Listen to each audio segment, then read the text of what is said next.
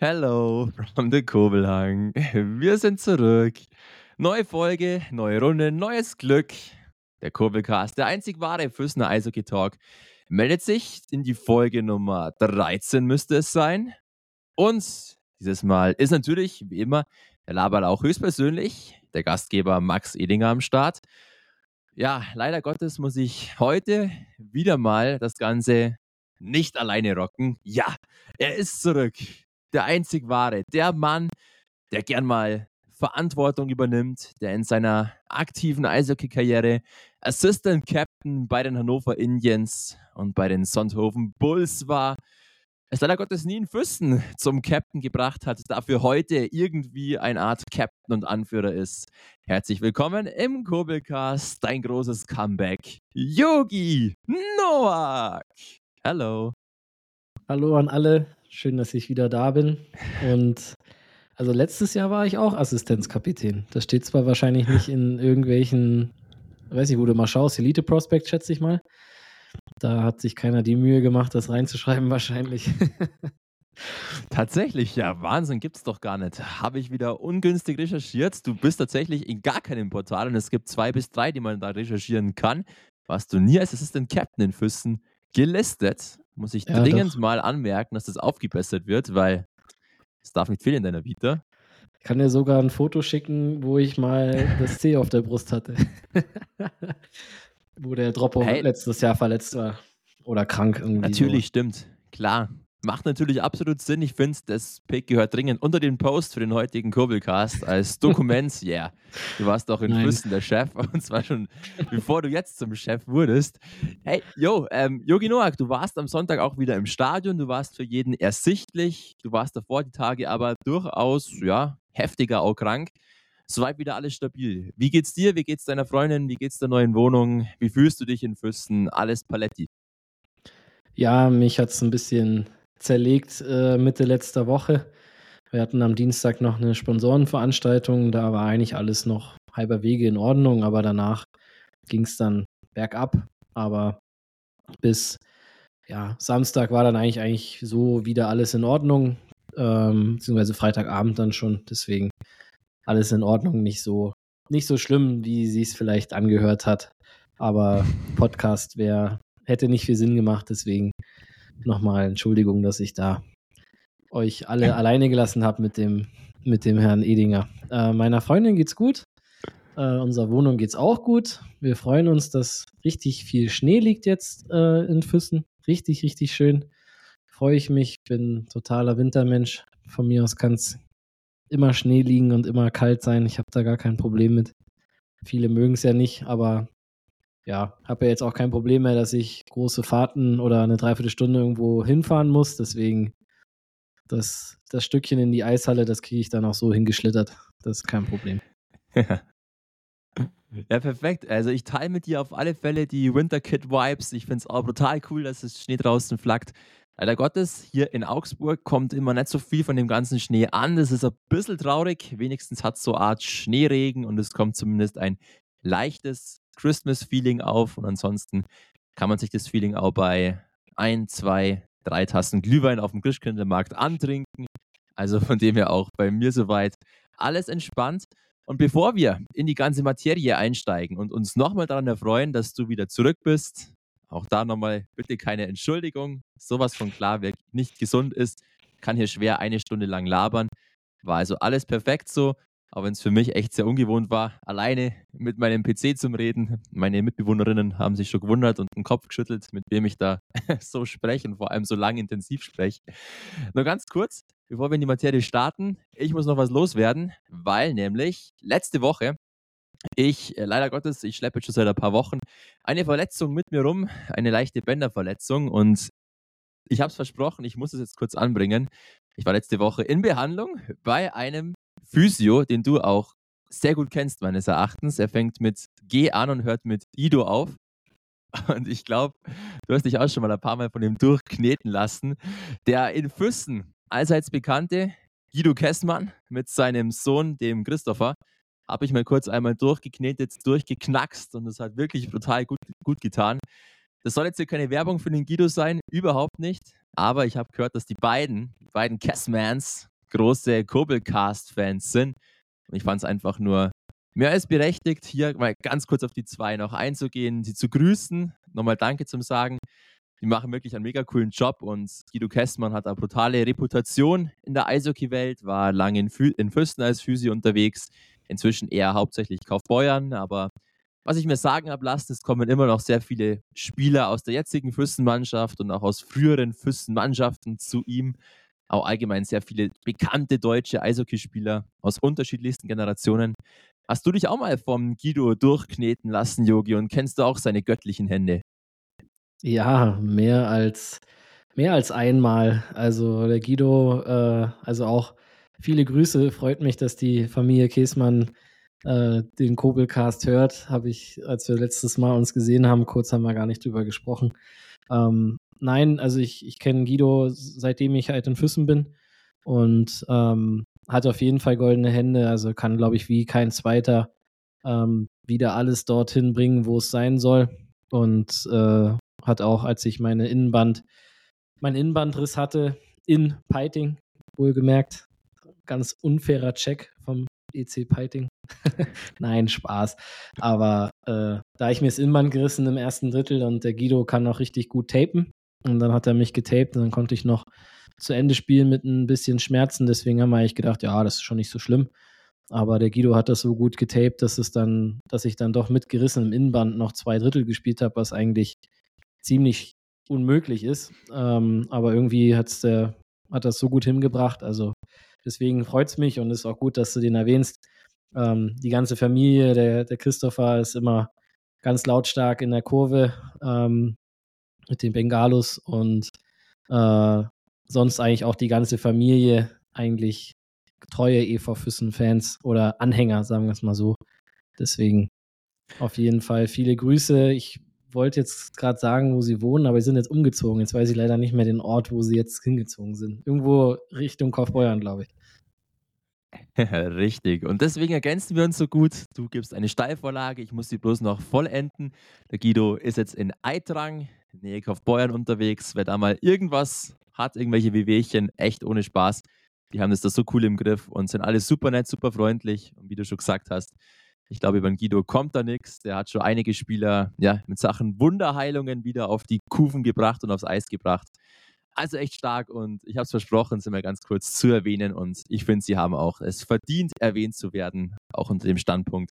Wirklich Füssner eigentlich durch und durch, von vorne bis hinten, tausendprozentige.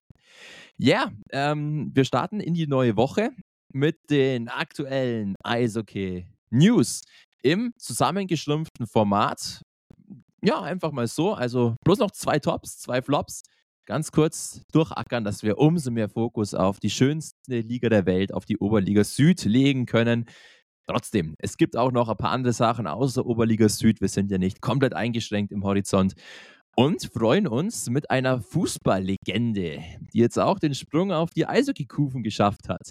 Es ist natürlich der legendäre 41-jährige Tscheche Peter Tschech, der als Fußballkeeper eine absolute Legende, vor allem im Trikot von Chelsea ist. Zum Schluss auch nochmal beim Lokalrivalen aus Arsenal in London unterwegs war. Über 500 Profispiele im Fußball hat 2019 seine Fußballkarriere beendet. Und jetzt kommt das eigentlich Geile und deswegen ist es hier Teil des Kurbelcastes. Der hat dann direkt im Jahr 2019 die ja, Spielfläche gewechselt, hat sich statt Fußballschuhe Kufen unter die Füße geschnallt und ist jetzt seitdem Eishockey-Keeper, tatsächlich, dieser Peter Tschech. Zuvor in unteren Ligen, jetzt zu dieser neuen Saison 23-24 in die britische zweite Liga zu Oxford gewechselt und jetzt ganz kurzfristig in die britische erste Liga zu Belfast ausgeliehen worden. Hat da letzte Woche sein Debüt in der höchsten großbritannischen Eishockey-Liga gegeben.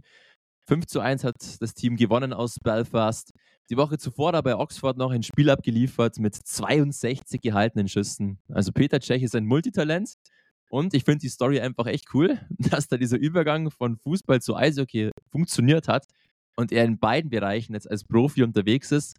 Glaube ich, ziemlich einmalig und einfach eine ziemlich lässige Story. Oder wie sieht es der, ja, vielleicht kommende Fußballspieler Jogi Noak?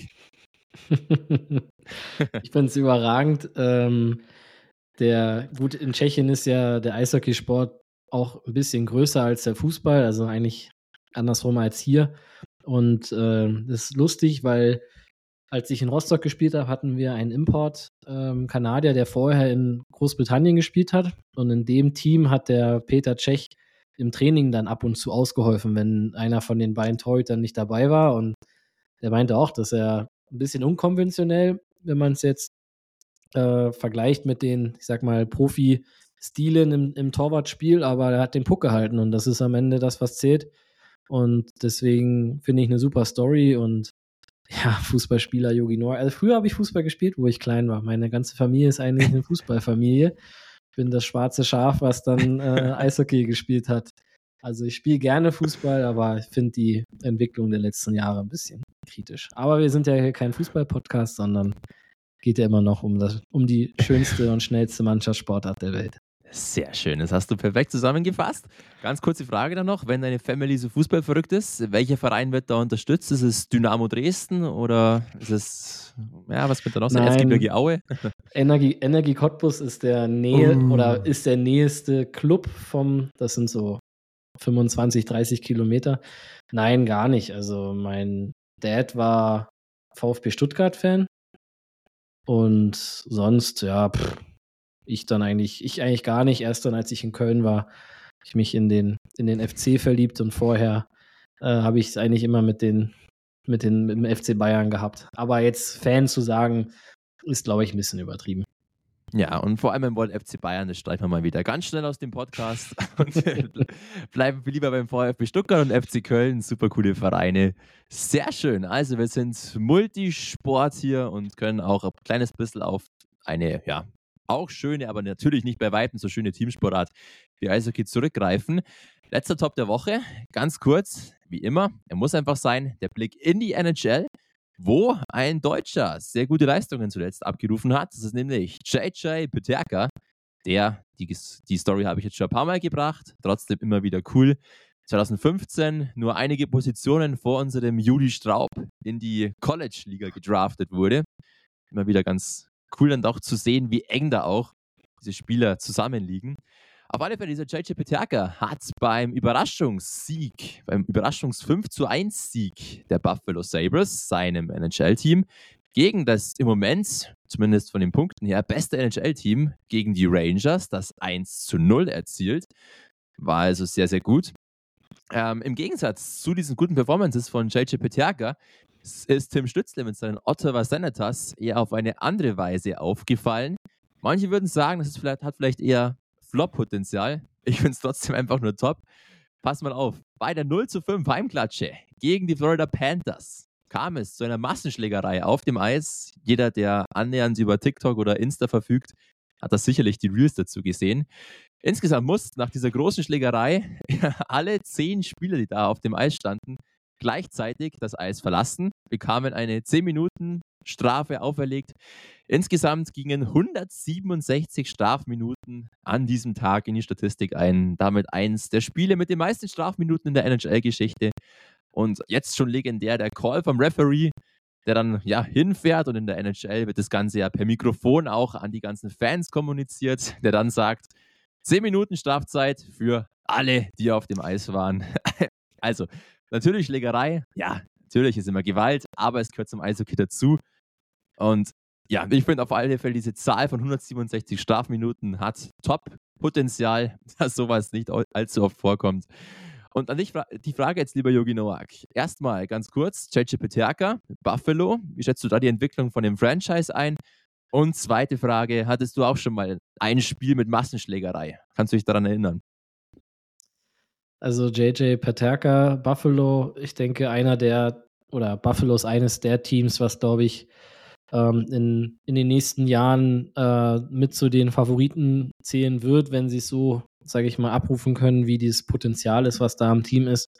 Und es ist natürlich cool, wenn er jetzt da den nächsten Schritt macht und wenn er da so knapp vor oder nach dem Juli Straub äh, gedraftet wird, dann muss der ja was können, weil wir wissen ja, wie gut der Juli ist. Also dann, dann passt das schon. Und äh, Massenschlägerei, Ja, aber natürlich nicht so wie jetzt in der NHL. Also nicht, dass da wirklich alle zehn sich die Köpfe eingeschlagen haben.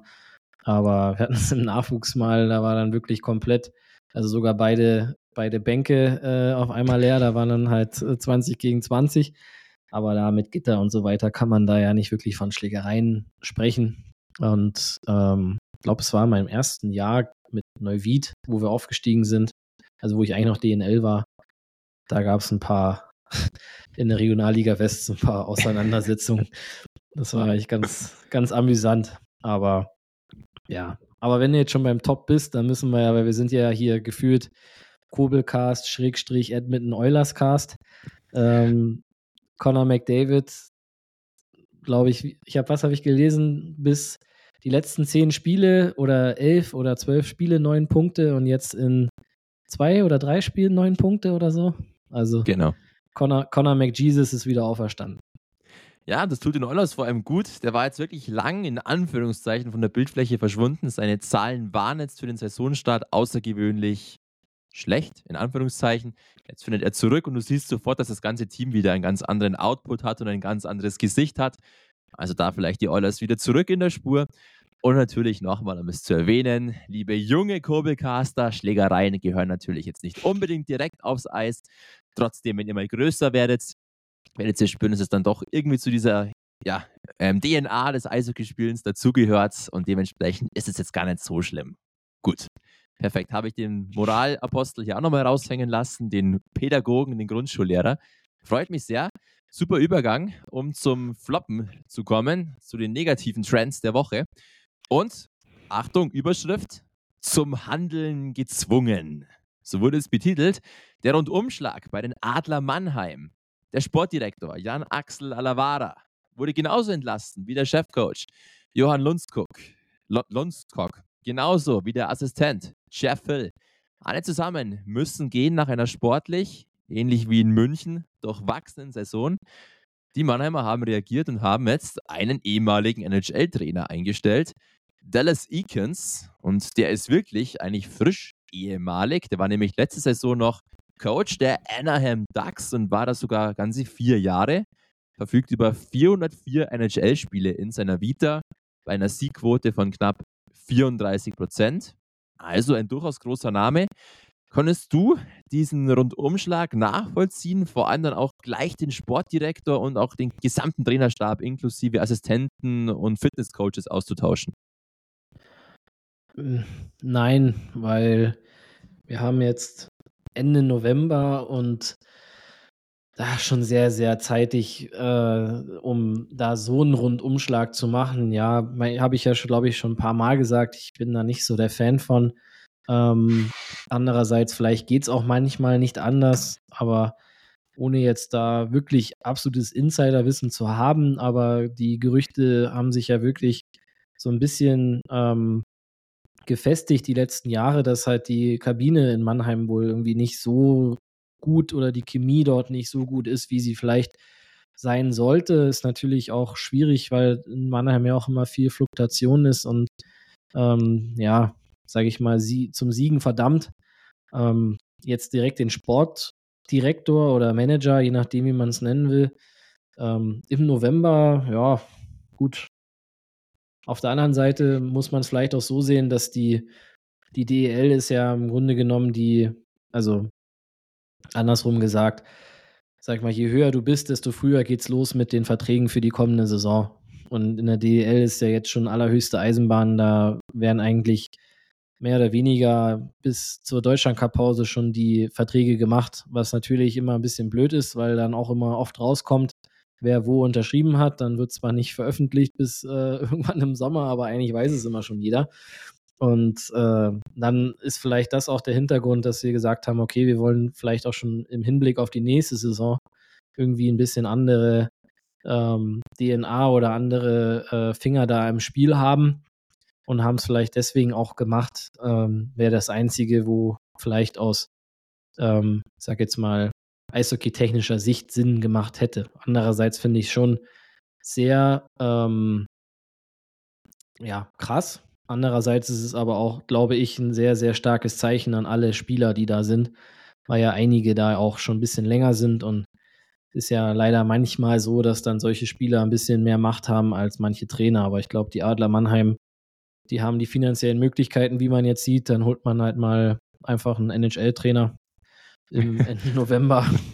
Also äh, ich glaube, da die sind sich zu nichts zu, zu schade und deswegen klar, ob das der richtige Weg ist oder nicht, kann man drüber streiten. Aber wenn man die Möglichkeiten hat, ich glaube, dann ähm, würden wahrscheinlich einige oder wenige anders handeln.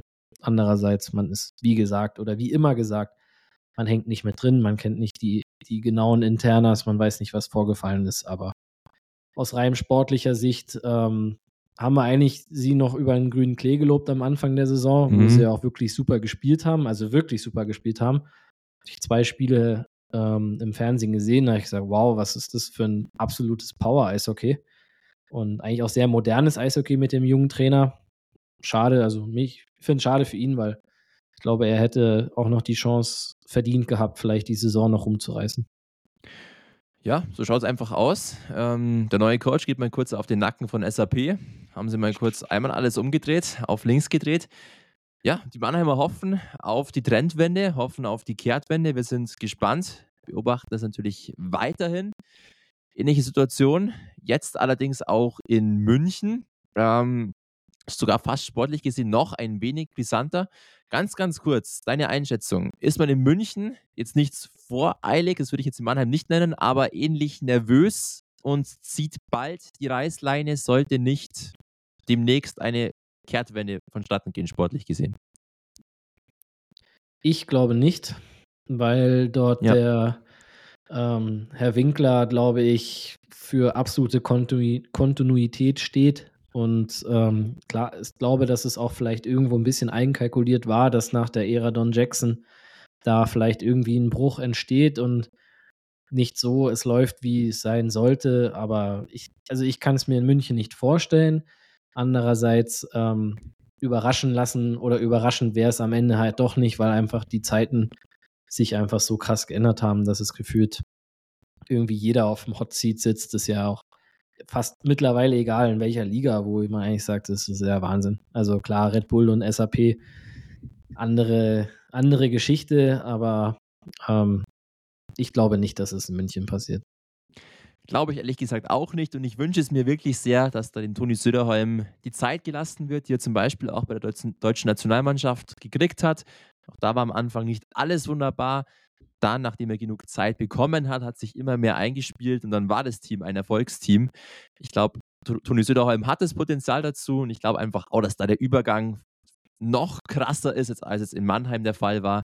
Dass dementsprechend einfach Söderholm noch mehr ackern muss und noch mehr Zeit für das Ganze braucht. Ja, ähm, letzter Flop der Woche, den wir noch ansprechen müssen. Es gibt wieder mal Neues, fast schon meine Lieblingskategorie, aus dem DEB Spielgericht. Das ist dieses wunderschöne Gremium, das Sperren verhängt für verschiedenste Vergehen und Spieler. Dieses Mal hat es einen Spieler aus der Oberliga Süd getroffen, durchaus brisant und pikant.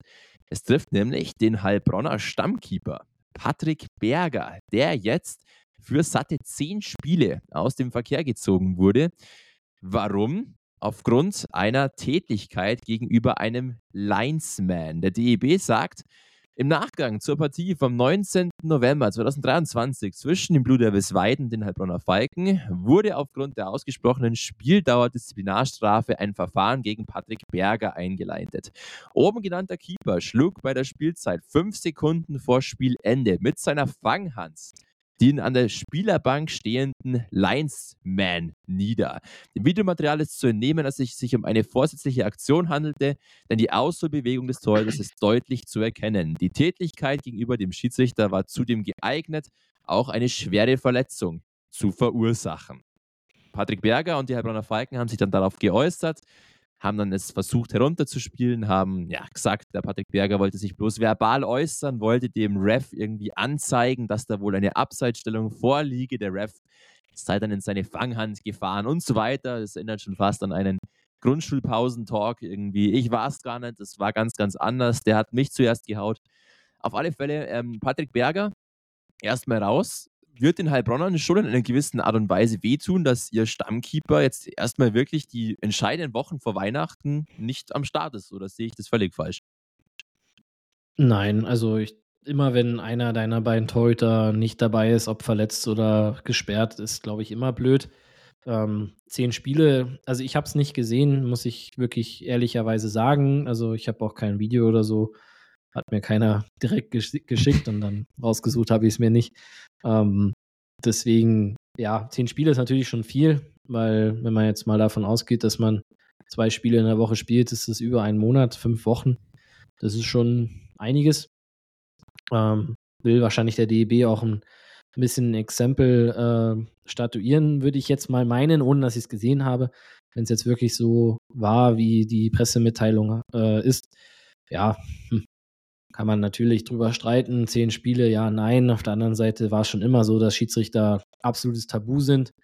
Obwohl man auch sagen muss, also das kann ich auch aus meiner Erfahrung sagen, vor allem wenn man dann auch einen Buchstaben auf der Brust hat, wo man ja eigentlich auch der Ansprechpartner oder die Kommunikation mit den Schiedsrichtern auf dem Eis sucht.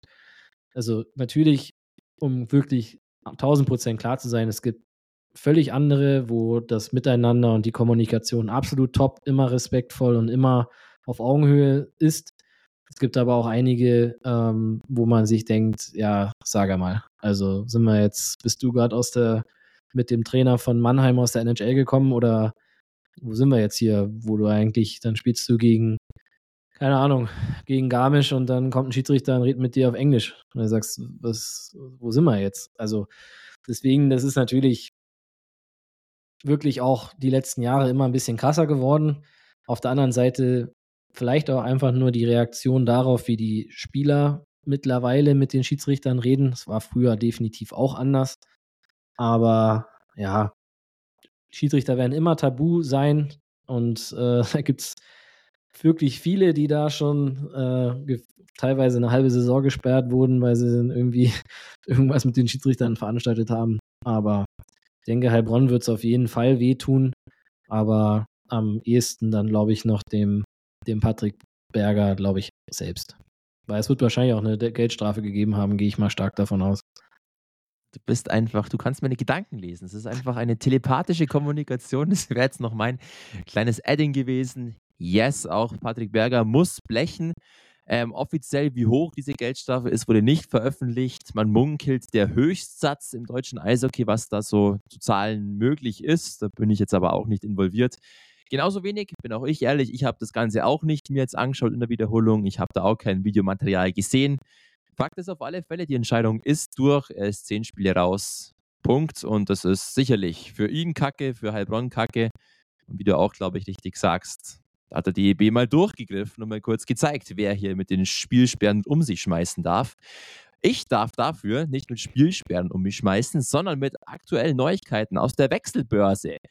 Was ist passiert? Welche Spieler sind gekommen, haben den Verein verlassen und so weiter und so fort. Yogi Noak darf wieder einschätzen für uns. Top Flop oder schauen wir mal, ob das was wird. Achtung, fertig, let's go. Nach vier Jahren wurde wieder in der NHL ein Coach entlassen, nämlich Dean Iverson. Das war der Coach von den Minnesota Wild, ein Ex-Spieler von Landshut übrigens. Jetzt übernimmt John Heinz das Team, der war davor Coach bei den New Jersey Devils. Also Evers, Iverson weg, dafür Heinz rein. Top, Flop oder schauen wir mal? Schauen wir mal. Würde ich auch sagen. Dann der Herr Salmig. Das ist ein junger Keeper aus Kaufbeuern, der durchaus auch schon mal im Dunstkreis des EV Füssens war, den man auch da schon mal kurz gehört hatte, den Namen. Der ähm, Keanu Salmig ist jetzt per Förderlizenz zu Lindau. Die wechselt in die Oberliga Süd zum Konkurrenten, da die da massiven Keeper-Bedarf mal wieder haben. Auch da wiederholt sich die Geschichte. Top, Flop oder schauen wir mal? top, weil es am Ende darum geht, dass solche junge Spieler, vor allem Torhüter, einfach Einsatzzeit bekommen. Ähm, er hat ja eine Förderlizenz oder hätte eigentlich eine Förderlizenz für uns bekommen, beziehungsweise hatte schon eine. Es war aber auch mit Kaufbeuern dann auch so abgesprochen, dass man, dass wir gesagt haben, nein, wir beharren da nicht drauf, weil wenn bei uns der, der Bausi oder der Klimi nicht spielen, dann kommt der Riyad Barbulis. Das heißt, die Wahrscheinlichkeit, dass er bei uns diese Saison äh, wirklich viel Einsatzzeit bekommen hätte, war sehr gering und in Lindau ist es wohl so, dass er dort die Einsatzzeit bekommen kann.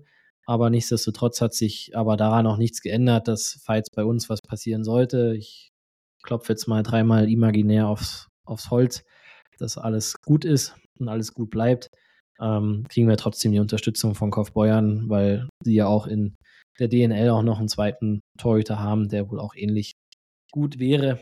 Und deswegen ähm, finde ich es top, wenn er da ein paar Spiele bekommt. Der Weg oder die, die Entwicklung, die auch Kaufbeuern in ihm sieht, ist eher auf mehrere Jahre ausgelegt. Deswegen ähm, denke ich, macht das auf jeden Fall Sinn. Perfekt, schließe ich mich an. Förderlizenz ist Förderlizenz und das System ist wirklich sehr gut und auch davon profitiert der deutsche Eishockeysport. Sieht man auch an der Nationalmannschaft. Ja, kein Neuzugang, in dem Sinn aber gefühlt irgendwie schon. Ralf Rinke, Legende bei den Hannover Scorpions, ist nach einem Jahr lang Kreuzbandriss wieder zurückgekehrt ins Line-Up. Top, Flop, schauen wir mal. Absoluter Top, hab mit ihm mal ein paar Monate in Sonntag zusammengespielt. Ja, mega. Mega cooler Kerl auch, habe ich auch mal ganz kurz kennenlernen dürfen. Sehr sympathisch, cooler Spieler. Leon Willerscheid, ein großes Talent von den Jungadler Mannheim, auch wieder ein junger Keeper, ist jetzt nach Heilbronn gekommen, um auch dort diese Sperre von Patrick Berger aufzufangen. Top. Yes. Äh, Rosenheim hat einen neuen Kontingentspieler, zumindest auf Probe. Chris Dodaro kommt per Tryout-Vertrag von Graz aus der ersten österreichischen Liga. Schauen wir mal. Wie immer bei den Kontingentspielern, da bleibst du dir treu auf alle Fälle. Ähm, wieder in Lindau, da war viel Transferaktivität in der letzten Woche. Robin Wucher, der ist verletzt, wird das ganze Jahr ausfallen und im nächsten Jahr zudem nach Finnland abhauen, um dort zu studieren. Der Junge macht einiges richtig und wahrscheinlich richtiger als ich. Auf alle Fälle haben sie jetzt als Ersatz für den Robin Wucher den Philipp Faulhaber aus Höchstadt geholt. Top, Flop, schauen wir mal. Top. Ja, kann man, glaube ich, auch so festhalten. Junger Spieler und ganz brisant heute erst, oder, oder war es vielleicht sogar erst gestern, rausgekommen: Brad Snetzinger verlässt Hannover mit noch unbekanntem Ziel. Soll ich dir jetzt sagen, wo er hingeht? EV Füssen? nein, nein, nein. EV Füssen nicht. Oberliga Nord bleibt er. Aber ich will ja nichts vorwegnehmen. Doch, Wer weiß raus, wir sind, wir sind Insider. Nein, nein, nein. Darf ich nicht. Er bleibt Come in der on. Oberliga Nord. Ach, du bist, du, du, bist fies, du bist fies. Du lässt jetzt die ganzen Kurbelcaster inklusive mir und das ist das Allerschlimmste. Jetzt hier im Ungewissen. Aber okay, werden wir dann nächste Woche in der Wechselbörse aufklären. Das war's von den Transferaktivitäten. Danke, lieber Yogi, fürs Mitspielen. Wie immer sehr ähm, produktiv, sehr cool, deine Einschätzungen zu hören. Bevor wir jetzt dann endgültig auf die Oberliga kommen, noch ganz kurz ein Thema von mir in eigener Sache. Ich halte es auch ganz, ganz kurz. Ähm, ich habe am kommenden Wochenende, am Sonntag, das Spiel zwischen Memmingen und Füssen kommentieren dürfen, zusammen mit dem Tobi Stapp und mit Tobias Kalbitzer. In der Folge gab es ähm, durchaus größere Diskussionen in verschiedensten Eishockey-Foren rund um die Sprayed-Übertragung, rund um die Kommentatoren, rund um meine Person. Es ging um die Aktion von David Moore in erster Linie, der da einen Check gegen Linus Svetlund gefahren hat, dafür eine Spieldauerstrafe bekommen hat. Was uns alles vorgeworfen wurde und so weiter, will ich jetzt gar nicht aufzählen. Es ist alles gut. Ich teile oft genug hier im Podcast während der Live-Übertragungen aus und dementsprechend darf und kann ich auch ganz viel einstecken. Völlig in Ordnung. Es hieß auch bei einigen Kommentaren, der Bursch muss doch was aushalten, hier kritisiert zu werden. Stimmt, gebe ich euch komplett recht. Und ich wollte mich bloß in, an dieser Stelle entschuldigen, falls ich da in irgendeiner Art und Weise etwas falsch eingeordnet habe während der Live-Übertragung. Meines Erachtens haben wir das eigentlich ganz sachlich bewertet. Ähm, der Check war unfair, der Check war eklig, vor allem für Linus Wettlund. An dieser Stelle vor allem einfach gute Genesungswünsche an ihn. Er konnte ja Gott sei Dank weiterspielen, deswegen hoffen wir jetzt mal, dass da nichts weiter Schlimmeres passiert ist. Trotzdem, wenn man sich die Wiederholungen anschaut, dann ist der Check jetzt nicht übertrieben hart und nur das haben wir festgestellt. Alles andere war eigentlich gar nicht Teil unserer Aussage. Ich wollte mich an dieser Stelle auch nochmal ganz schnell bedanken. Zum einen durchaus für diese Kritik, die auch in den Foren meiner Person gegenüber geäußert wurde. Kritik ist ganz, ganz wichtig. Ohne Kritik entwickle ich mich und auch der Kurbelcast hier sich nicht weiter. Ähm, wenn ich nur gelobt werde, dann bleibe ich immer gleich. Das ist immer ungünstig. Dementsprechend danke für die Kritik. Vor allem aber, und da war ich wirklich gerührt teilweise, danke dafür, dass ich auch in gewissem Maße wirklich von ganz vielen, vom Großteil der Fans verteidigt wurde ähm, in diesen Foren. Und da habe ich wieder gespürt, was eigentlich dieser Verein ausmacht und was EV Füssen eigentlich ist. Nämlich solche Werte wie Offenheit, wie Verständnis und einfach wie Menschlichkeit. Und ganz, ganz viele haben einfach es richtig beschrieben, dass wir nicht nur die Kommentatoren bei Sprayed, sondern auch die Techniker, die Regisseure, Kameraleute und so weiter, alles ehrenamtlich stemmen und wir viel von unserer Freizeit für Sprayed opfern. Ich und Yogi dazu auch wirklich viel von unserer Freizeit für diesen Podcast, der nicht nur diese eine Stunde Gelaber ist, sondern mindestens eine Stunde Vorbereitung, Technik, Auf- und Abbau und so weiter. Und ich glaube, dass man unter diesem Standpunkt jedem, der bei Spray TV arbeitet und jeder, der allgemein irgendwas für den Verein leistet, nicht vorwerfen kann, dass er kein Fan des Vereins sei. Und das war vielleicht das Einzige, wo ich mich rechtfertigen will und vielleicht auch muss, weil hier tatsächlich dargestellt wurde, ich sei kein Fan dieses Vereins, ich sei nur ein Peitinger, Schongauer, wie auch immer, ich sei über meinen Daddy in das Ganze hier hineingerutscht, mehr oder weniger. Ich habe meinem Papa ganz, ganz viel zu verdanken, auf alle Fälle. Aber die Position hier, dass ich diesen Kurbelcast machen darf und genauso, dass ich Spray TV kommentieren darf, ist nicht auf meinen Papa zurückzuführen. Das kann der Yogi Noah, glaube ich, auch bestätigen. Das habe ich mir auch selber erarbeitet. Ich weiß, ich bin kein gebürtiger Füssner. Ich bin auch nicht in Füssner aufgewachsen. Trotzdem, ich liebe diesen Verein. Genau aus diesen Gründen, genau aus diesen Fangründen, die mich da so wunderschön verteidigt haben. Weil ich den Verein und vor allem seine Menschlichkeit immer sehr hoch geschätzt habe. Und genau deswegen werde ich das natürlich auch weiterhin alles so machen. Nochmal, ich bedanke mich auch für die Kritik. Es ist völlig cool, alles in Ordnung. Ähm, ich wollte bloß trotzdem einfach ganz kurz da ein paar Worte an alle gerichtet haben. War mir kurz einfach ein Anliegen. Es ist halt immer schwierig, wenn man sich auch hinter anonymen Online-Namen versteckt, um dann Menschen persönlich anzugreifen. Gerne das nächste Mal einfach, auch wenn ich im Stadion bin, mich persönlich ansprechen. Dann kann man viel, viel besser das Ganze klären und beschreiben. Und dann hat das Ganze auch mit ein bisschen mehr Größe zum tun. Aber wie gesagt, ich will auf nichts rumreiten, es ist alles cool. Und sorry, Yogi, dass ich jetzt da so viel Zeit in Anspruch genommen habe. War mir bloß ganz kurz ein Anliegen. Jo. Nein, vollkommen richtig. Und äh, da hast du auch das, was du gesagt hast, stimmt zu 100 Prozent. Also wir oder ich vor allem, aber ich glaube auch alle anderen im Verein sind dir und allen anderen auch sehr, sehr dankbar dafür, dass ihr das macht, weil am Ende, ich meine, in der Corona-Pandemie, das klar will jetzt keiner mehr dran denken, ist auch verständlich, aber wenn es damals kein Spray-TV und keine Leute gegeben hat, die sich dort hinstellen und das machen, dann wären sehr, sehr viele wirklich für eine lange Zeit ohne den Sport und ohne ihre Vereine ausgekommen. Und am Ende ähm, muss man einfach dankbar sein für jeden, der, egal ob Spray-TV, Ordner ähm, oder was auch immer im Endeffekt ehrenamtlich in dem Verein macht, auch im Nachwuchs Betreuer oder bei den vielen Nachwuchsspielen auch die Zeitnahme oder die Spiele, die aufgenommen werden, auch im Nachwuchs. Es sind so viele Stunden, die dort Leute ähm, in der Vorbereitung, während den Spielen, nach den Spielen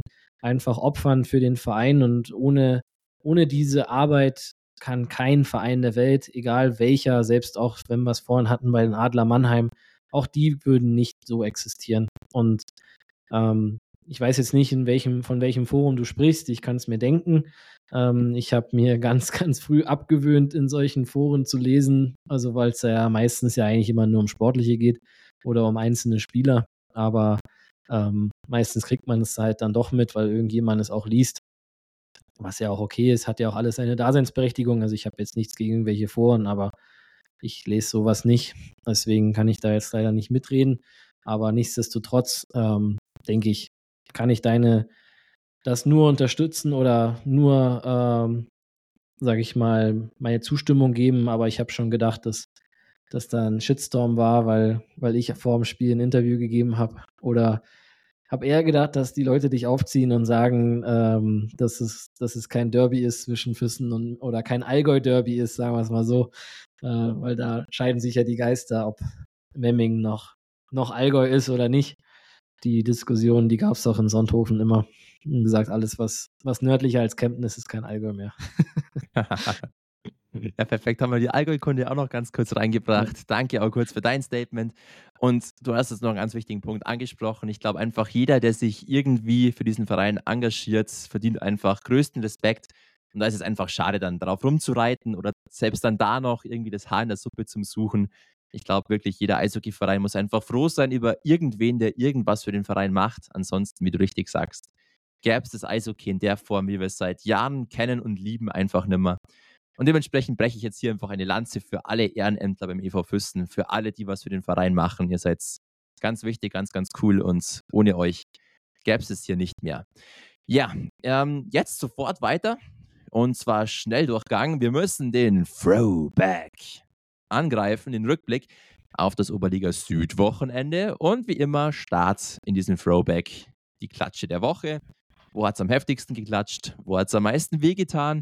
Am meisten wehgetan hat es in Bayreuth für die Passauer. Die haben am Wochenende 9 zu 2 da verloren, ordentlich Lehrgeld gezahlt, waren zwischenzeitlich 8 zu 0 zurück, zurück, zurück. Äh, Robin Droten mit einem Dreierpack fällt da positiv auf, genauso wie André Hult mit einem Doppelpack. Also die zwei Topscorer machen da weiterhin ordentlich Radau. Nachdem die Passauer eigentlich zuletzt eine sehr gute Phase hatten, mal wieder ein Null-Punkte-Wochenende, ein wenig zurückgeholt, aber auch das ist Oberliga einfach ein ewiges Auf und Ab. Und was sich vielleicht ein bisschen bestätigt, Jogi Noak, ist, dass die Bayreuther einfach sportlich sich jetzt wirklich etabliert haben in dieser Oberliga Süd. Ja, also die Qualität ähm, bringen sie einfach aufs Eis und dann kann auch mal an einem guten Tag so ein Ergebnis rauskommen und wie wir ja schon, glaube beim letzten Mal, als wir gegen Bayreuth gespielt haben, drüber gesprochen haben, die haben schon echt ganz paar gute Jungs da, die ganz okay Eishockey spielen können. Und mit den ganzen Widrigkeiten in den letzten Wochen haben sie, sind sie, glaube ich, auch gestärkt rausgekommen, wenn man das so von der Ferne her betrachtet. Ich weiß nicht, wie es jetzt da im Umfeld ist. Da gab es ja auch viel, viel Kritik oder viel Unruhe, sagen wir es mal so. Aber hoffen wir mal, dass das alles jetzt ruhiger ist und sich die Leute einfach aufs Sportliche konzentrieren, weil ich denke, damit kann man aus Bayreuther Sicht eigentlich ganz zufrieden sein. Glaube ich auch. man hört weniger als die letzten Wochen. Okay, mehr wäre jetzt auch fast gar nicht mehr drin gewesen. Aber Bayreuth scheint sich da wirklich etwas zu stabilisieren, auf dem richtigen Dampfer zu sein.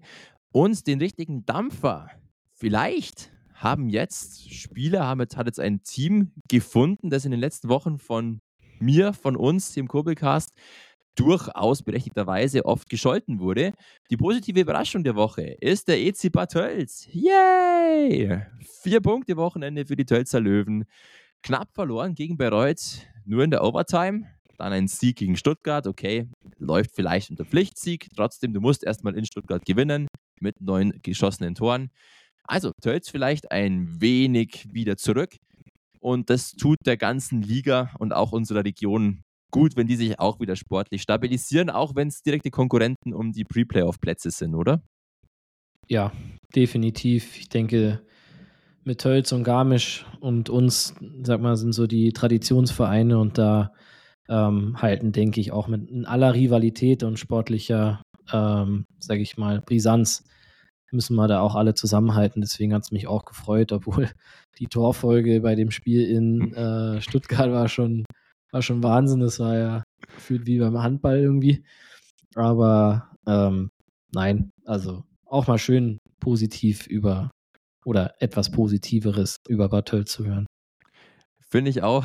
Das Spiel war wirklich bodenlos wild. Das lief parallel auch zum Spiel Memmingen gegen Fürsten. Da haben wir immer mal wieder die Live-Stände eingeblendet. Da stand es 2 zu 0 für den IC Tölz, dann 2 zu 2, dann 2 zu 5, dann 4 zu 6, 5 zu 6, 6 zu 6, dann stand es 8 zu 6 und dann kam noch das MT-Net 9 zu 6 drauf. Also ein ewiges Hin und Her, völlig offenes Visier bei beiden Mannschaften. Sehr wildes Spiel. Tölz ist vielleicht wieder zurück. Und ein Team, das jetzt eher wieder einen kleinen Rückschritt über das Wochenende gemacht hat, sind die Lindauer Islanders, die auch wirklich aus dem letzten Loch pfeifen in Sachen Kader. Deswegen auch die vielen Rotationen und Nachverpflichtungen haben, das freut uns, gegen Füssen verloren, ähm, haben dann auch gegen Heilbronn eine deutliche Niederlage einstecken müssen. Wie gesagt, viele Verletzte und Ausfälle.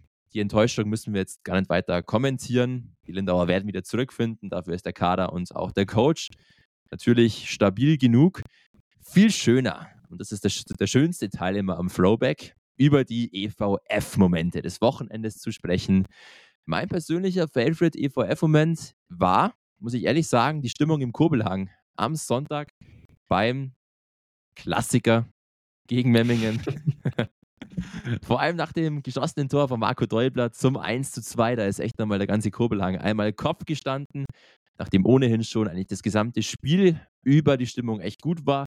Freundschaftlich auch durchaus, also in Anführungszeichen sehr positiv einfach. Auch beide Fanlager haben einfach angefeuert und da war jetzt wenig Gift irgendwie in der Atmosphäre. Lieber Jogi Noak, was war dein Highlight des Wochenendes? Ja, schließe ich mir äh, dein Highlight auf jeden Fall an. War echt schön, ähm, dass so viele Fans den Weg ähm, zu uns in die Halle an den Kobelhang gefunden haben. Und ähm, mein Highlight war die Ehrung vom Jugo vorm Spiel. Ähm, der BLSV, also der Bayerische ähm, Landesverband, hat quasi, also macht immer wieder eine Ehrung für die Ehrenamtlichen. Da können wir wieder den, den Kreis schließen von vorhin.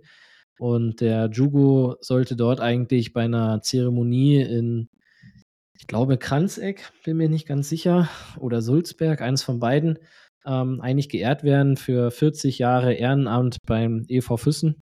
Und da haben wir uns mit den Verantwortlichen kurz geschlossen, ob wir diese Ehrung nicht vielleicht ähm, in seinem Wohnzimmer am Kobelhang einfach machen können. Und das haben wir dann vor dem ersten Bulli gemacht. Und der Jugo hat sich auch, glaube ich, wirklich gefreut. Ich habe ihm vorher nicht viel gesagt. Er wusste davon auch nicht viel, bis er dann im Stadion war, weil sonst war nämlich, glaube ich, letztes Jahr oder vor zwei Jahren, da sollte er auch für irgendwas ausgezeichnet werden und dann ist er einfach nicht gekommen. Da haben alle einen Jugo gesucht und er war einfach nicht da, weil er das natürlich auch nicht mag. Der ist keiner, der gerne im, im Rampenlicht steht. Aber das hat er sich mehr als verdient. Das ist, ähm, ja, ich glaube, brauche ich niemandem was sagen, der ähm, den EV Füssen kennt. Der ist eigentlich mehr oder weniger das Gesicht seit Jahrzehnten immer da und auch immer die gute Seele, auch in der ersten Mannschaft. Ohne, ohne Jugo äh, geht da nichts. Ist eigentlich auch bei jeder Auswärtsfahrt dabei. Also, ähm, ich nenne ihn immer nur El Presidente. Und deswegen, das war mein, mein Moment, wo dann auch die wirklich alle Zuschauer, auch die Memminger, ihm dann den Respekt gezollt haben, ihn auch mit einem ganz großen Applaus ähm, beglückwünscht haben. Und das fand ich, war eigentlich mein Moment, neben den sportlichen natürlich den Moment müssen wir auf alle Fälle noch erwähnen und ich finde es ganz, ganz richtig und wichtig, dass es der Chugu jetzt auch noch in den Kurbelcast geschafft hat. Können wir ihm gerne mal versuchen zu erklären, was der Kurbelcast ist. Wird er bestimmt, ja, wie ich ihn kenne, dann mit Kopfschütteln dem Ganzen begegnen. Absolute Legende, eigentlich mehr als eine Legende. Gibt es die Steigerung von Legende? Vielleicht ist die Steigerung einfach Chugu. Unfassbar, ein so netter Mensch und wie gesagt, ich bin jetzt noch nicht lang, allzu lange in Füssen und trotzdem weiß ich, wie wichtig der einfach ist für diesen Verein, für die ganze Atmosphäre. Der Mann mit dem besten Slivovitz im ganzen Umkreis, habe ich mir sagen lassen. Einfach ein Wahnsinnstyp und sowas von verdient, dass dann der auch in diesem Rahmen geehrt wurde. Und auch da, wie gesagt, ähm, ganz, ganz viele Memminger Stimmen auch, die da dem Chugu gratuliert haben. Auch das zeigt einfach, was du für ein Mensch bist, wenn du auch vom Gegner, vom Rivalen dann so respektiert wirst. Also, hey, einfach geil, einfach klasse. Und geil und klasse ist vielleicht, schauen wir mal, auch eine Überleitung noch ganz schnell, um auf das Sportliche zurückzublicken, noch ganz kurz das Revue passieren zu lassen. Übernimm doch du bitte mal ganz kurz das Lindau-Spiel, so deine Eindrücke davon und dann mache ich noch ganz kurz Memmingen und dann steppen wir direkt weiter zum EVF Insider. Ja, in Lindau fand ich, ähm, haben die Jungs auch echt eine super Leistung gezeigt. Ähm, damals Manko, was sich halt ein bisschen durchzieht, was aber auch normal ist, weil ähm, bei so einer jungen Mannschaft die Erfahrung dann einfach auch fehlt. Es ist halt ein bisschen die Chancenverwertung. Ähm, da hätte man das Spiel auch früher entscheiden können aus unserer Sicht. Andererseits war oder ist Lindau natürlich auch immer noch qualitativ, auch wenn da vielleicht ein, zwei Ausfälle sind, ähm, schon stark besetzt, sodass es dann doch ein enges Spiel war. Aber denke, am Ende verdiente drei Punkte ähm, für die Jungs. Hat mich mega gefreut, dass sie sich endlich ähm, mit einem Sieg da auch belohnen konnten. Und deswegen ähm, Top-Spiel kann man jetzt auch, klar, könnte man den einen oder anderen wieder herausheben. machen wir jetzt aber nicht. Deswegen einfach super. Drei Punkte in Lindau ist immer, ich fand es immer schwierig oder es ist schwierig dort zu spielen. Aber auch in Lindau, ich war jetzt, sage ich, durch die krankheitsbedingt in Anführungszeichen nicht vor Ort. Aber über Spray TV auch unsere Fans äh, haben da gefühlt irgendwie ein Heimspiel draus gemacht. Also ich habe keine Lindauer Fans gehört in der Übertragung, sondern eigentlich nur die Füssner. Und das ist eigentlich auch so eine, sag mal, so eine kleine Tradition. Das war letztes Jahr, wo wir dort ähm, in den Pre-Playoffs, aber auch schon vorher bei den Pre-Playoffs gespielt haben. Das war eigentlich auch gefühlt eher ein, ein, ein Heimspiel. Auch das ist der EV Füssen und das ist einfach nur unfassbar geil. Wenn man die Auswärtsfans stärker hört als die Heimfans, ist das ein Statement, vor allem auch in Richtung Heimmannschaft. Trotzdem gehen auch da liebe Grüße an den Bodensee, wo ich zufälligerweise weiß, dass wir tatsächlich da einige Kurbelcaster auch haben. Also liebe Grüße an den Bodensee-Fanclub vom EV Füssen unter anderem auch. Ähm, ganz kurz noch der Blick auf das Sonntagsspiel. 1 zu 3 verloren daheim gegen Memmingen. Ein richtig starkes Heimspiel, vor allem in den ersten ja, 20, 25 Minuten dem Favoriten Memmingen aus bereits vielfach erklärten Gründen mehr als nur Paroli geboten. Wenn du deine Chancen etwas, sind wir wieder bei den Chancen, zielstrebiger nutzt, etwas effizienter vor dem Tor bist, dann kann sich auch keiner von Memmingen beschweren, wenn der EV Füssen führt nach den ersten 20 Minuten. Unter anderem auch zwei Latten- bzw. Pfostentreffer da mit am Start. Und wir haben es dann auch im Drittelinterview mit dem Kasten, mit dem Captain von Memmingen gehört. Er hat sich zwar aus ja, weiterhin sehr interessanten Gründen unfassbar negativ über das Füssener Eis geäußert. Das ist vielleicht aber einfach nur wirklich die Kurzschlussreaktion, die der zeigt, wie angefressen die Memminger waren. Dann fällt mehr oder weniger aus dem Nichts eigentlich das 1 zu 0 für Memmingen. Dann lassen sie ihre ja, Muskeln spielen, ihre Qualität spielen, legen das 2 zu 0 nach und dann trotzdem ist der Eva Füssen weiter im Spiel geblieben, hat super dagegen gehalten, kommt nochmal ran, dass dann das 3 zu 1 bei MTNet fehlt, fällt, passiert. Schade, dass man da das Bulli nicht gewonnen hat. Am Ende muss man sagen, sportlich gesehen eine richtig gute Performance, ein sehr starkes Heimspiel gegen einen favorisierten Gegner, auf das man sicherlich aufbauen kann. Vor allem, wenn dann in den nächsten Wochen wieder Gegner kommen, die auf dem Papier auch eher auf Augenhöhe mit dem EV Füssen liegen. Und trotzdem, man hat wieder in diesem Spiel gesehen, auch vor den Großen muss man sich nicht zurückschrecken. Da kann man mehr als nur dagegenhalten. Und wenn ein bisschen vor allem an der Chancenverwertung gearbeitet wird, wenn das Spielglück vielleicht ein bisschen wieder zurückkommt, der Bauer Neudecker, X-Factor und so weiter, geht da, glaube ich, noch einiges. In Sachen Effizienz ist der EV Füssen das vorletzte Team. Ich glaube, knapp 6% der Schüsse finden bloß den Weg ins Tor. Also da ist vielleicht nochmal, ja, Bedarf nach oben und wie gesagt, vielleicht ist dann auch wieder Bauer Neudecker ein solcher, der effizienter vor dem Tor agiert und das ist die super, mega, mega, mega geile Brücke zum EVF Insider, der natürlich auch Yugi Noak heißt und Bauer Neudecker hat sein viel umjubeltes Comeback gefeiert man hat aber nach dem Spiel gesehen, dass er durchaus mit verzerrtem Gesicht auch von der Eisfläche gefahren ist und sich immer wieder so ein bisschen Richtung Leiste da ja, gefasst hat. Ist da irgendwas wieder aufgebrochen oder wie schauen wir da einfach aus? Wie geht's Bauer Neudecker und natürlich auch allen anderen im EV Füssen-Kader? Ich habe eigentlich gehofft, dass jetzt, wo er wieder gespielt hat, dass dann mal eine andere Frage kommt, außer wie es im Bauer geht. Ähm, nein, also ja, er hat es gemerkt. Ich denke, jeder, der es Spiel gesehen hat, hat auch gesehen, dass er da natürlich noch nicht annähernd bei 100 Prozent äh, ist. Aber so wie es jetzt ausschaut, ist es nicht aufgebrochen. Vorsichtshalber ist er jetzt heute auch nochmal nicht aufs Eis gegangen, aber ich habe ihn gestern Morgen dann direkt angerufen und gefragt, wie es ausschaut und hat eigentlich keine Schmerzen. Also gehe ich mal ganz stark davon aus, dass es, glaube ich, einfach die große Belastung jetzt war, die vielleicht auch noch ein paar Tage zu früh gekommen ist, aber er wollte unbedingt spielen, wollte auch ähm, unbedingt gegen Memmingen spielen und ich glaube auch, dass er, auch wenn er noch nicht bei 100 Prozent war, dem Team wirklich geholfen hat und dem Spiel an sich auf jeden Fall auch. Ähm, zu den anderen, ähm, der Edgar Simon hat, hat eine Grippe bzw. Fieber gehabt, also der weiß ich nicht, wie lange es noch dauert. Ähm, ich hoffe, dass es am Wochenende wieder geht. Ähm, Tim Flammern, das wird ein paar Wochen dauern. Der hat eine Handgelenksverletzung. Und ähm, der dritte im Bunde, wen habe ich jetzt vergessen? Ah, der Jakob Schuster, Entschuldigung.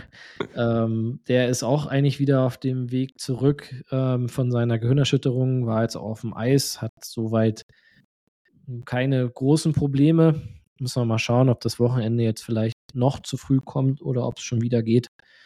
Und genau, ansonsten war es das, glaube ich, oder? Habe ich jemand vergessen? Nee. Ich, ich, glaube mal nicht. Hört sich auf alle Fälle ja. schön an und das nehmen wir natürlich gerne mit, wenn es bloß da diese drei Verdächtigen wären. Ich fand auch, Bauer Neudecker hat sofort einfach auch ein gewisses Flair wieder aufs Eis gebracht. Eben so was Unberechenbares, was den Offensivspiel des, Fürst, ähm, des EV Fürsten in den letzten Wochen vielleicht durchaus ab und zu mal gefehlt hat. Die Bewegungen, das ist einfach so krass, ihn zum Sehen mit den kleinen Laufwarzen, wie der da übers Eis gleitet. Überragend cool einfach, überragender Impact. Hoffentlich bleibt er fit. Und wenn er fit bleibt, dann wird er Woche für Woche jetzt immer mehr Prozent draufpacken und immer wichtiger werden für dieses Team. Ähm, ansonsten vielleicht ganz kurz schon mal vorweg, hast du irgendwie einen Plan, wie es mit Förderlizenzspielern am Wochenende ausschaut? War das schon Absprache zwischen dir und Kaufbeuern? Ist da schon was in Aussicht gestellt worden? Werden es wieder mehr als nur ein bis zwei? Wie ist da so die Absprache oder wird es echt ganz, ganz kurzfristig immer bloß abgestimmt?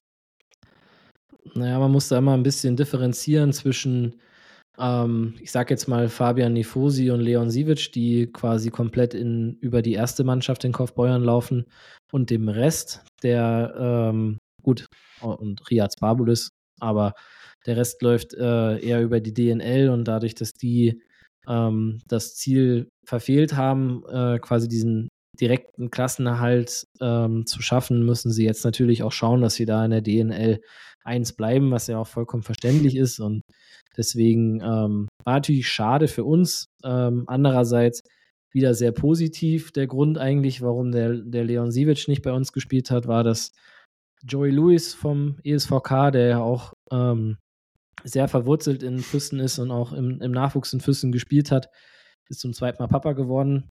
Da auch nochmal herzlichen Glückwunsch. Äh, deswegen hat er jetzt am Sonntag nicht gespielt. Deswegen musste dann der Leon Sivic nämlich in Kaufbeuern spielen. Also wenn dort hoffentlich nicht äh, irgendwelche großen Verletzungen noch dazugekommen sind. Also es gab noch keine Absprache fürs Wochenende. Die findet normalerweise auch immer erst Mittwoch oder Donnerstag statt, weil dann doch meistens immer irgendwas passieren kann. Ich weiß nicht, ob, ich glaube, die DL2 spielt, glaube ich, auch heute sogar, ähm, wenn ich es richtig in Erinnerung habe. Deswegen ähm, wollen wir hoffen, dass da alle fit und munter bleiben ähm, und dass wir vielleicht auch wieder ein paar von den DNL-Jungs bekommen. Aber das machen aber auch die Trainer meistens, gehen es unter sich aus. Der Michi Kreitel und ich haben da eigentlich nur, wenn irgendwas nicht passt, müssen wir da uns irgendwie drum kümmern. Perfekt. Wunderbar. Schauen wir mal, wie viel dann wieder am Wochenende im EV Füssen-Trikot auflaufen können. Du hast recht, gerade eben spielt die DL2. Kaufbeuern, glaube ich, sogar in Krimitschau.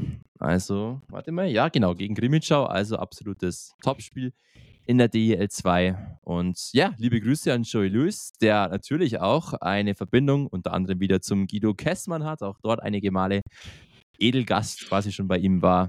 Ähm, herzlichen Glückwunsch. Zwei Kinder. Läuft, da geht noch was. ähm, Zumindest im Hause Edinger, da ist immer nur was gegangen in dem Sinne.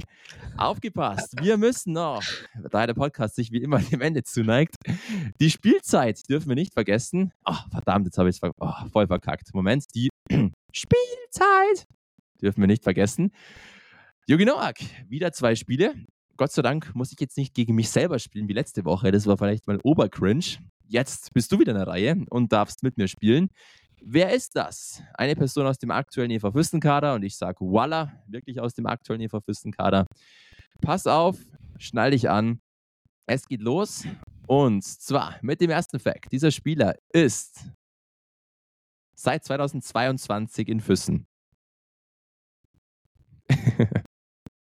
mhm. Weiter. Genau, richtig. Ich muss, ich muss das jetzt leider bringen so. Ähm, dieser Spieler war auch schon mal im College in den USA unterwegs und hat da in 39 Spielen 36 Punkte erzielt. 2022, also letzte Saison im College.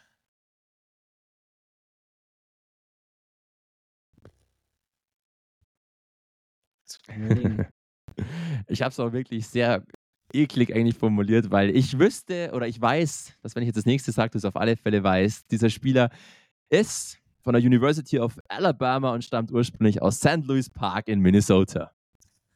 ja, dann ist es Bauer Neudecker. Natürlich, Mr. Bauer Neudecker ist der heutige Spieler des Tages. Ihm zu Ehren für sein großes Comeback, sein erstes Pflichtspiel in diesem Jahr. Für den EV Fürsten nach langer Verletzungspause. Über ihn ist ganz, ganz viel schon gesagt worden. Er ist der Star, das Gesicht des Teams, zumindest auf Kontingentspielerseite. Ähm, ja, er ist einfach der Mister und ich glaube, nicht nur die Fans haben sich über, eine, über seine Rückkehr gefreut, sondern auch Mr. Yogi Nowak, oder? Ja, selbstverständlich. Ähm, Bauer ist ein, einfach ein super Typ, ein super Mensch. Ähm, ich habe, weiß nicht, ob wir es, glaube ich, schon mal im Podcast hatten, aber also ich habe elf Jahre, glaube ich, ja, elf Jahre professionell gespielt, wo auch immer Imports dabei waren und ich habe noch keinen Import in den Jahren gesehen oder gehört in anderen äh, Mannschaften, die jetzt, sage ich mal, nicht in irgendeiner Weise vielleicht familiär oder mit Freundinnen gebunden sind, die noch so lange nach der Saison an dem oder in der Stadt bleiben, wo sie spielen, wie, wie Bauer. Also Bauer war, glaube ich, bis Anfang Mai, glaube ich, noch, noch hier in Füssen und Umgebung, ähm, weil es ihm halt so gefallen hat und er mit den, mit den Jungs halt auch so ähm, gut ausgekommen ist und die ihn natürlich aber auch sehr, sehr gut integriert haben, das muss man auch sagen. Ähm, die haben den halt wirklich von Anfang an einfach überall mit hingenommen. Der war dann einer von uns oder von den Einheimischen, sag ich mal. Deswegen ähm, hat das auch immer, hat das dann auch gepasst und äh, ich freue mich natürlich, dass er, dass er noch eine Saison hier ist und vielleicht auch noch länger, keine Ahnung, schauen wir mal. Ähm, aber umso mehr hat es uns natürlich auch wehgetan, dass er jetzt nicht gespielt hat. Ich meine, das war ja jetzt, glaube ich, der 19. oder 20. Spieltag und ähm, ich sag mal, eigentlich einer oder unser Top-Ausländer spielt da erst das erste Pflichtspiel. Das, das tut natürlich abartig weh und vor allem uns. Und ähm, das kann man auch nicht kompensieren. In dem Sinne, dafür haben es die Jungs wirklich abartig gut gemacht. Also auch, dass man zwischenzeitlich komplett ohne Kontingentspieler gespielt hat. Ähm, habe ich, glaube ich, schon mehrfach gesagt, kann ich nur meinen Hut vorziehen, weil das auch eine nicht nur eine Qualitätsfrage ist, sondern auch eine mentale Frage, wie man damit als Mannschaft umgeht und vor allem als so eine junge Mannschaft, die dann jetzt auch, trotzdem sie alle so jung sind, auch ihre Führungsspieler irgendwo sich herauskristallisieren, die dann vorangehen und trotzdem, egal gegen alle Widrigkeiten, ähm, sie bis zum Umfallen äh, kämpfen und, und alles geben. Und genau das ähm, macht der Bauer auch, hat er letztes Jahr auch gemacht. Ich glaube, da deswegen hat er auch so viele Fans hier. Hat sehr, sehr viele schöne, wichtige Tore geschossen und war aber auch immer sich nicht zu schade, die extra Meile in Anführungszeichen zu gehen. Und deswegen sind wir happy, dass er da ist und hoffen, dass er jetzt wirklich gesund bleibt, dass wir hoffentlich alle noch richtig viel Spaß haben, ihm zuzuschauen hoffen wir, dass er gesund bleibt. Er ist vom Gefühl her irgendwie schon halber Füssner und ich, ich habe auch ein paar Connections ins Team und da war der Bauer regelmäßig dabei und hat das Leben hier sehr genossen. Also der ist auf alle Fälle da voll am Start, voll verlinkt und das ist ja einfach auch schön, wenn dann Kontingentspieler sich so heimisch fühlen und das spricht ja auch für den Verein, für das Umfeld, für den wunderschönen Standort Füssen einfach. Ich hoffe, dass der Bauer uns noch ein bisschen länger erhalten bleibt. Kann ich mir bei ihm durchaus vorstellen, so loyal und so cool, wie der einfach drauf ist. Und noch ganz kurz, die 36 Punkte waren natürlich auf seine letzte College-Saison bezogen. Er hat im College deutlich mehr Punkte und Tore erzielt, als das, was ich gesagt habe.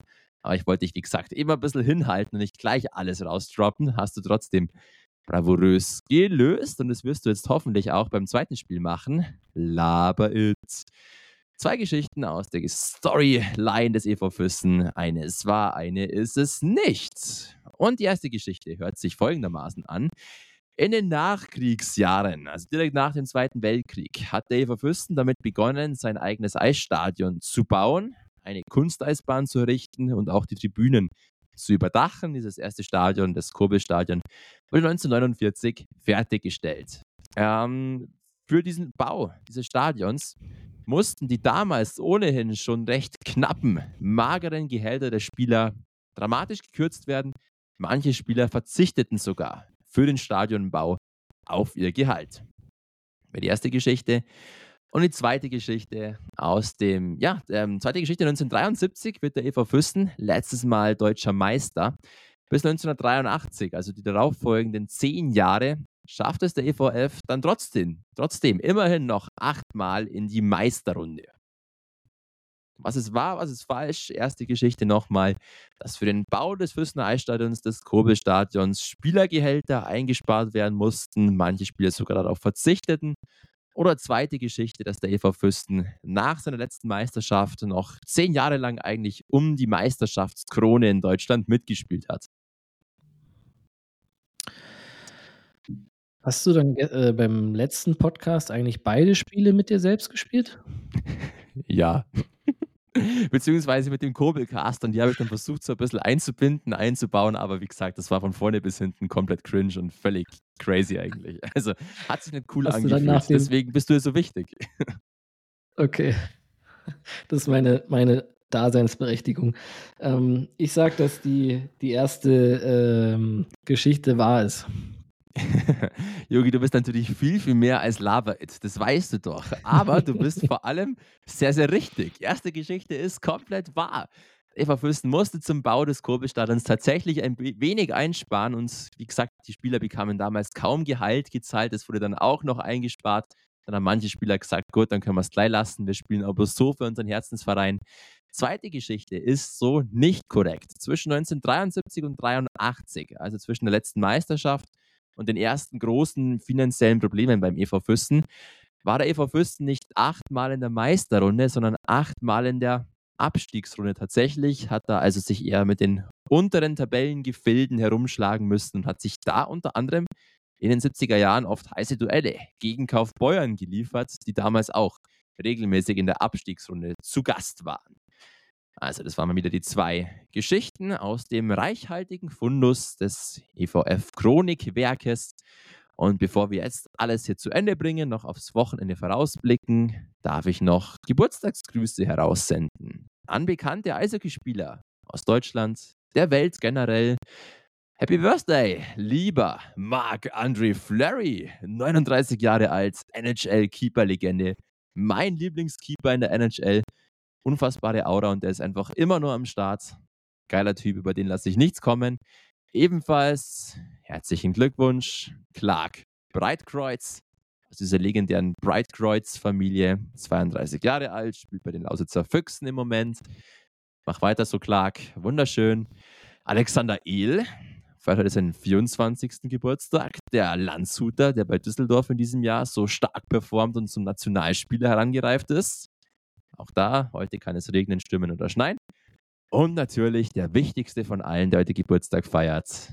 Unser einzig wahrer Marco Däubler wird 28 Jahre alt. Heute am 28.11. Lieber Yogi Noak, magst du ihm ein Ständchen bringen, singen oder was hast du für Worte für ihn übrig? Ich habe ihm heute schon persönlich gratuliert. Ich brauche nicht mehr singen. Ähm, Schade. Deswegen, nein, aber es ist schön, dass, das, dass du, hätte ich jetzt nämlich noch ergänzt, Ansonsten, heute hat auch noch am selben Tag äh, ein Kumpel von mir, der Patrick Glatzel, Geburtstag, der wird 30, deswegen sage ich das jetzt, weil es ein runde Geburtstag ist.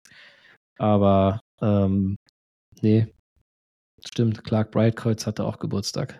Richtig. Und tatsächlich, der ähm, Glatzel war bei mir auch erst noch auf der Liste. Den wollte ich erst hinzufügen. Dann habe ich mir gedacht, okay, den kennt keiner. Außer du, du kennst ihn. Also von dem her schön, dass der jetzt dann doch noch über Umwege den Weg in den Kurbelcast gefunden hat. Liebe Grüße einfach an alle Geburtstagskinder. Lasst es euch heute gut gehen. So, jetzt haben wir es bald geschafft. Letzten Minuten des Podcasts brechen an. Das ist immer unsere Zeit, in der wir vorausblicken. What's next? Was passiert am Wochenende in der Oberliga Süd und vor allem beim EV Füssen? Es ist ein, boah, ein Hammerkracher, mega geiles Wochenende für alle Fans in der Umgebung, im Oberland, Allgäu, wie auch immer man alles da zusammenfassen möchte. Der EV Füssen spielt am Freitag in Garmisch beim SC Rüstersee und am Sonntag daheim gegen den EC Peiting. Also kaum ein paar Kilometer kommen da zusammen. Große Lokalduelle, viel Tradition, vor allem gemessen zum SC Rüssersee hin, da vorhanden in diesen Partien. Und wir blicken ganz kurz erstmal auf das Spiel gegen Garmisch am Freitag. Der Eva Fürsten hatte eigentlich immer gegen den SC Rüssersee, muss man sagen, zu kämpfen. In den letzten 20 Spielen gab es nur vier Siege. Seit 2012 hatte man in Garmisch allgemein nicht mehr gewonnen, bis zum 3. Oktober diesen Jahres als ein durchaus überraschender, aber dafür umso geiler Auswärtserfolg gelang. Der Verfüsten gewann das Hinspiel, das erste Duell in Garmisch mit 3 zu 1 und hat jetzt allgemein die letzten beiden Duelle gegen den SC Rüssersee für sich entscheiden können. Ähm, fährst du gern nach Garmisch? Allgemein wegen der Stimmung, weil du das Stadion da geil findest? Oder was verbindest du immer mit dem SC Rüssersee? Die Zugspitze. äh, nein, äh, ich bin immer gerne nach Garmisch gefahren. Äh, Halle ist schön, ist warm. Das war immer, äh, das war immer als Spieler ein bisschen. Also ich habe es nicht gemocht, weil man es nicht gewöhnt war. Andersrum werden die natürlich schimpfen, wenn die nach Füssen oder damals nach Sonthofen gekommen sind bei minus 20 Grad. Also äh, kann man sehen, wie man will. Aber ich habe immer gerne in Garmisch gespielt, auch wenn es äh, in Garmisch zumindest nicht so oft ähm, erfolgreich war. Aber vielleicht äh, haben die Jungs ja da am 3. Oktober, am Feiertag, äh, vielleicht den Bann gebrochen, dass wir am Freitag hoffentlich auch wieder Punkte stehlen können. Wäre uns allen zu wünschen, wäre vor allem den Füssener Jungs zu wünschen, die jetzt ja wieder wirklich in Fahrt gekommen sind und das sicherlich die Garmischer bisschen ärgern können. Vor allem, wenn es vielleicht gelingt, die wichtigsten Zielspieler der Garmischer ein bisschen aus dem Spiel zu nehmen. Es läuft nämlich in diesem Jahr wirklich brutal viel über Routinier oder um die beiden Routiniers, Luba Belka und Robin Sudek. Die beiden haben jeweils beziehungsweise einmal 29, einmal 28 Scorerpunkte, was natürlich absolut krass ist. Dahinter allerdings wirklich eine klaffende Lücke. Also gelingt es irgendwie, diese beiden Topspieler aus dem Spiel zu nehmen, durchaus was drin. Was der SC sie auf alle Fälle hat, ist zum einen ein sehr, sehr starkes Keeper-Duo, muss man sagen, mit Böhm und Mechel.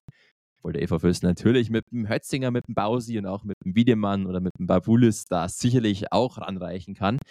Und was der SC sie auch hat, Eva Fürsten-Vergangenheit, zumindest in kleinen Teilen. Das Simon Meyer hat mal in Fürsten gespielt, tatsächlich ein Jahr lang in der Oberliga.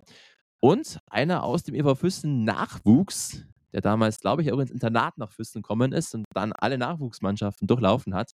Felix Linden, auch der beim SC der ein Füssener Nachwuchsler durch und durch.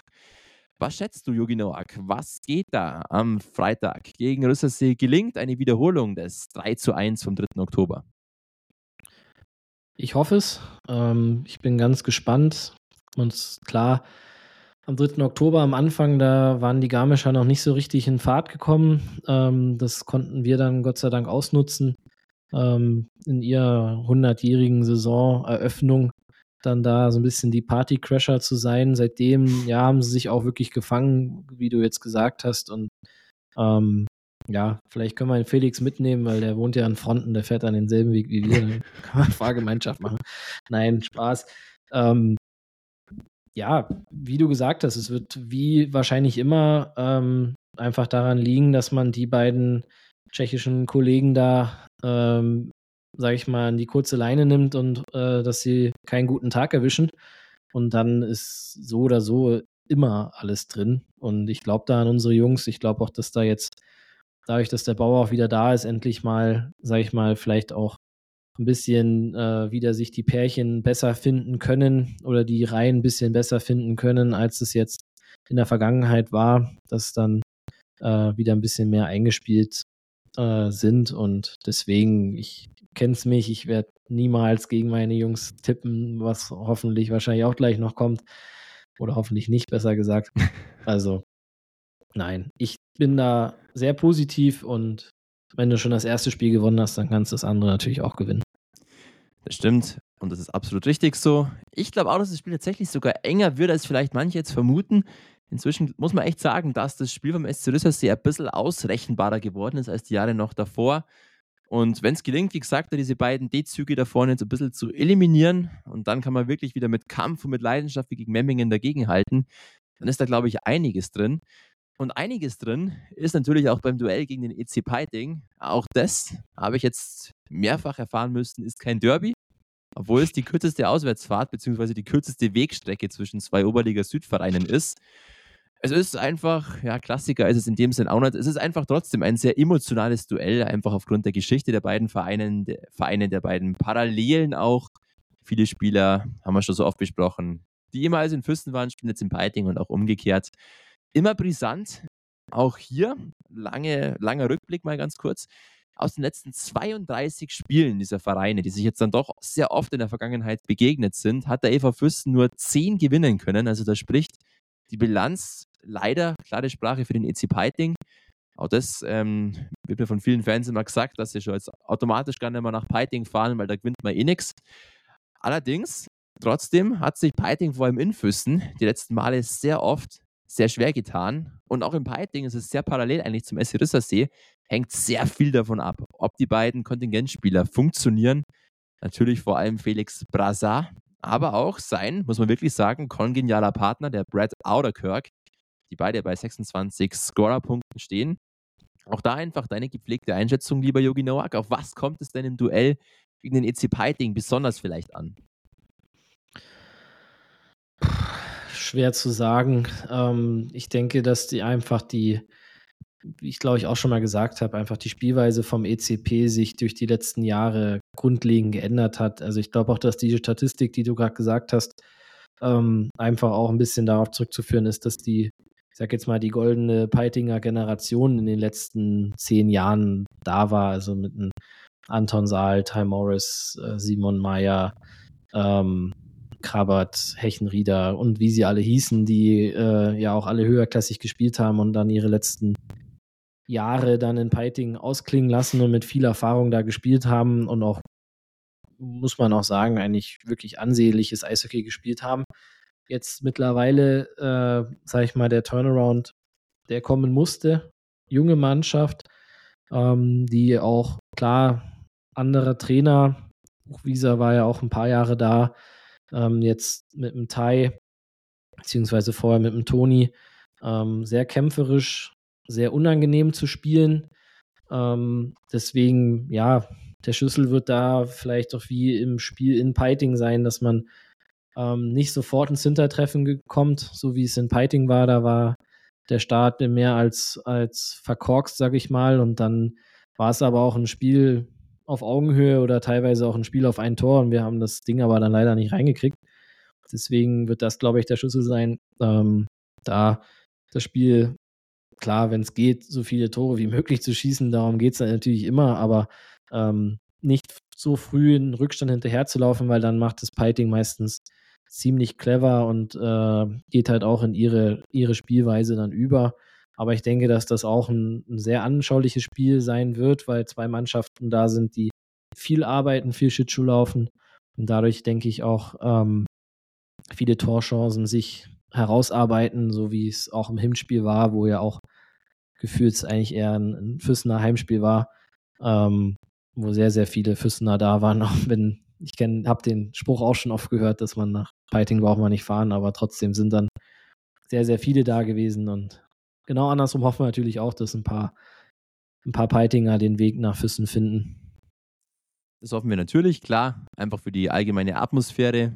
Vielleicht knackt man auch die 1500 Zuschauer mal oder sowas. Wäre auf alle Fälle alles cool und alles wünschenswert. Ähm, du hast wirklich alles erwähnt, was es zu erwähnen gibt. Es wird bei beiden Spielen, sowohl gegen den SCR als auch gegen den ECP, ein sehr enges Ding werden.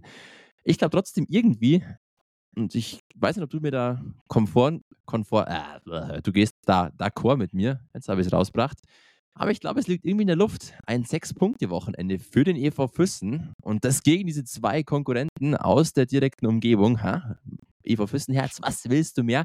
Und ich glaube vor allem auch gegen Piting tatsächlich könnte es ein Statement-Spiel werden weil die Piting jetzt in den letzten Wochen echt ein bisschen in Struggle geraten sind, sowohl sportlich als auch ein wenig Unruhe im gesamten Umfeld. Da läuft alles nicht so unfassbar traumhaft. Dazu wichtige Schlüsselspieler in diesem Jahr, unter anderem auch Ex-Fürstner Sam Payeur und Marc Besel, kommen in den Kurbelhang. Auch da vielleicht, wenn die nervös sind, und das werden sie sicherlich sein, und wenn die dann nicht wirklich ins Spielen kommen, ey, dann ist da mehr als alles drin. Dementsprechend tippe ich sowohl gegen den SCR als auch gegen den ECP auf einen Sieg für den EV Fürsten. Einmal gewinnt der EV Fürsten 3 zu 2 in Garmisch und einmal 4 zu 2 daheim gegen Peiting. Yogi Nowak, schau her. Jetzt habe ich dir die ganzen Sympathien vorweggenommen. Jetzt kannst du bloß nachziehen. ja, also ich würde das sofort unterschreiben, ähm, wenn es so kommt. Ich glaube allerdings, ja, was hast du gesagt? 3-2 Garmisch und 4-2 in Füssen. Ähm, ich sag, dass es ein 3-1 in Garmisch wird. Es wird zweimal ein 3-1, sag ich.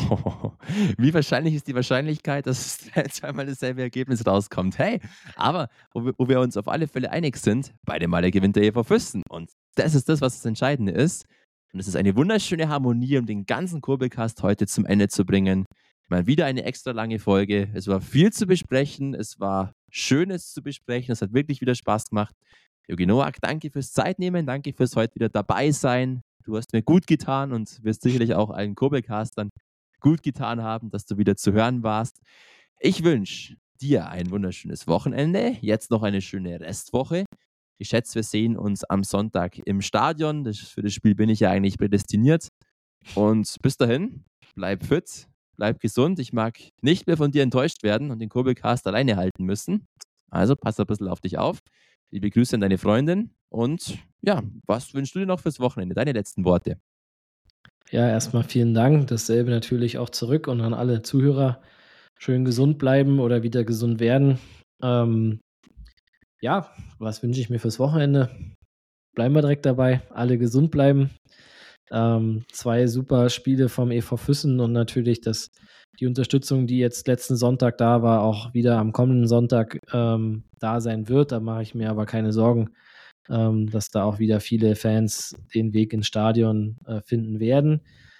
Genau wie wir jetzt, also wir nehmen jetzt gerade Dienstagabend auf, gestern dann veröffentlicht haben, dass es diese Saison zwei Arena-Spiele äh, in der Weihnachtszeit oder nach Weihnachten geben wird. Einmal am 26.12. und am 30.12. Das wären dann die Vierse Hockey Days 2023.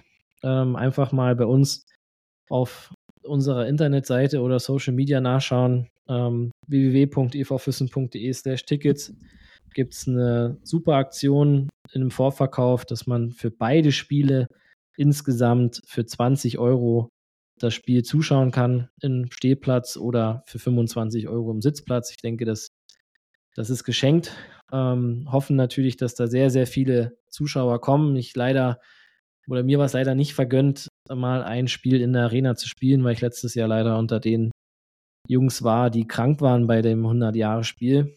Aber ich weiß es äh, mit, mit sehr viel ähm, Ehrfurcht und ein bisschen Neid haben wir damals aus Sonthofen nach Füssen geschaut, als da die 3000er-Spiele waren. Und ich glaube, dass es nicht nur für die Spieler, sondern auch für jeden Einzelnen, der dort ist, ähm, ein Riesenerlebnis ist und eine Riesenparty. Und deswegen haben wir uns gesagt, dadurch, dass die Spiele vom Datum her super passen, spielen wir am 26. und am 30.12. Der 30. ist dieses Jahr ein Samstag um 16 Uhr in der Arena hoffentlich vor sehr, sehr vielen Leuten. Aber deswegen verzeiht mir die Werbung, aber es ist ja immer noch ein EV Füssen Kobelcast hier. Sichert euch die Tickets, äh, packt die Oma ein, wenn ihr noch nicht wisst, was ihr den Leuten zu Weihnachten schenken sollt. Das ist das perfekte Geschenk. Da wird jetzt in Kürze auch noch mal was anderes kommen mit unserem kleinen Kobik-Maskottchen. Die sind nämlich auch jetzt wieder back. Die werden dann auch in den Online-Shop kommen, werden wir dann aber auch noch mal vielleicht nächste Woche mal welche hier in Kamera halten. Und dann, ähm, das war eigentlich die, meine Worte zum Dienstag um 21.30 Uhr jetzt schon fast. Ähm, wie gesagt, bitte teilen, bitte Werbung machen. Äh, wird auf jeden Fall noch Werbung geben in der Stadt und so weiter. Wir haben es jetzt nur schon mal frühzeitig versucht äh, zu veröffentlichen, dass dann auch jeder sich die Zeit nehmen kann, wie mein Kollege, der Herr Edinger, der hoffentlich an beiden Spieltagen dann mit seiner Anwesenheit glänzt. Es wird sich auf alle Fälle noch zeigen. Soll jetzt noch nicht Thema sein. Ich will lieber nochmal einfach wirklich pushen, pushen, pushen. So geile Spiele, wirklich. Gibt nichts Geileres. Ich war selber damals als kleiner Max Edinger noch da in diesen 3000er Spielen, in Anführungszeichen klein natürlich.